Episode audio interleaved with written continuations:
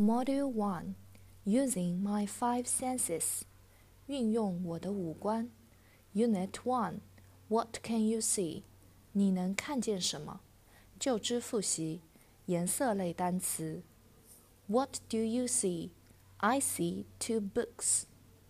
四会词汇 Color 颜色涂颜色 White 白色的 Purple 紫色的，pink，粉色的，orange，橙色的，brown，棕色的，black，黑色的，rainbow，彩虹，butterfly，蝴蝶，复数，butterflies。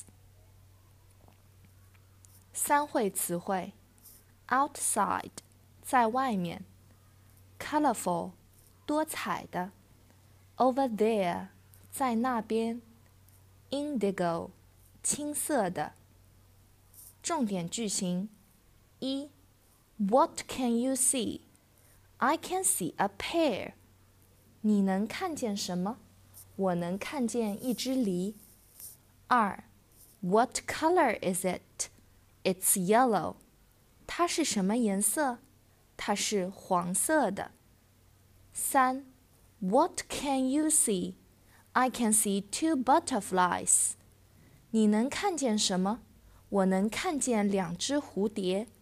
四，What color are they? They are black and white. 它们是什么颜色？它们是黑白相间的。读一读，a a apple。 Rabbit b b bag rubber c c cat cake d d dog doll e e egg elephant f f fish five G g girl. Gate. H hand. Hair. I insect. Big. J j jar juice. K k kite L lion cool M mouse man N nose net O, orange hot p pig pink queen. R, rabbit, ruler. S, soup, small.